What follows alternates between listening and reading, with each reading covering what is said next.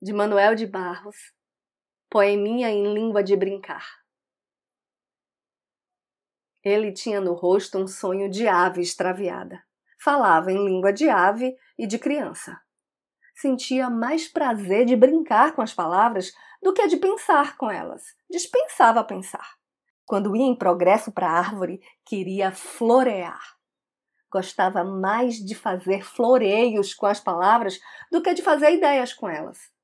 Aprendera no circo a Idos que a palavra tem que chegar ao grau de brinquedo para ser séria de rir. Contou para a turma da roda que certa rã saltara sobre uma frase dele e que a frase nem arriou. De certo, não arriou porque tinha nenhuma palavra podre nela. Nisso que o menino contava a história da rã na frase, entrou uma dona de nome Lógica da Razão. A dona usava bengala e salto alto. De ouvir o conto da rã na frase, a dona falou: Isso é língua de brincar e é idiotice de criança, pois frases são letras sonhadas, não tem peso nem consistência de corda para aguentar uma rã em cima dela. Isso é língua de raiz, continuou. É língua de faz de conta, é língua de brincar.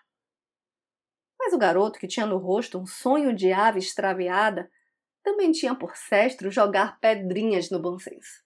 E jogava pedrinhas disse que ainda hoje vira a nossa tarde sentada sobre uma lata, ao modo que um bem-te-vi sentado na telha.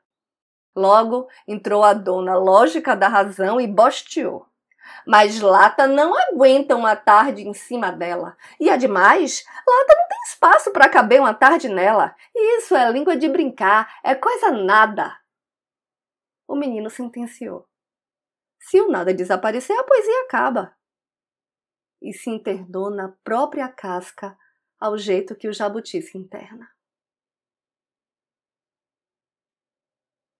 Eu sou Renata Ettinger e esse é o Trago número 349.